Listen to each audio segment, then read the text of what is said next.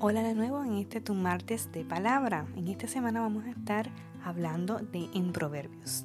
Proverbios 21, 31. Si me acompañan por favor.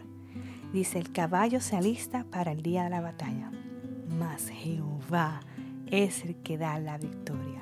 En lo personal, esto es uno de mis versículos favoritos, porque realmente declara mucho, ¿verdad? Te hace entender mucho lo que es el poder de Dios es inmenso.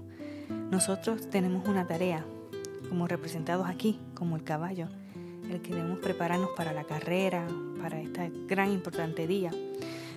Para nosotros sería la salvación, el vivir en la salvación, manteniéndonos siempre al servicio del Señor constantemente y permitiendo al Espíritu Santo trabajar en nuestro carácter.